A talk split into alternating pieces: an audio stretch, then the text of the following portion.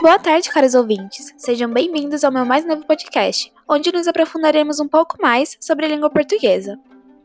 Hoje, o tema a ser estudado será o trovadorismo, um movimento literário que foi marcado pela produção de cantigas líricas e satíricas. Foi também a primeira manifestação literária da Europa.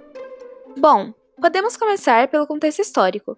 O trovadorismo ocorreu no continente europeu durante a Idade Média, somente lembrando de que nesse momento da história a Igreja Católica dominava a Europa inteira. Isso significa que somente as pessoas da igreja sabiam ler e tinham acesso à educação. O teocentrismo prevalecia. O feudalismo era o sistema econômico, político e social. O que eu quero dizer é que tudo isso teve grande influência na produção de cantigas.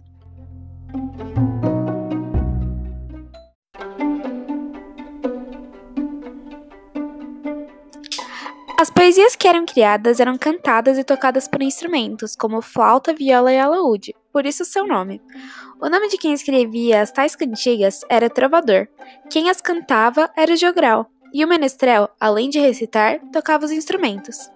É importante ressaltar que haviam tipos de cantigas: as líricas, que procuravam expressar sentimentos e emoções, e as satíricas, que demonstravam críticas, sendo elas diretas e indiretas, serviam normalmente para atacar alguém como palavras, digamos assim. Bom, por hoje é isso. Espero que vocês tenham gostado.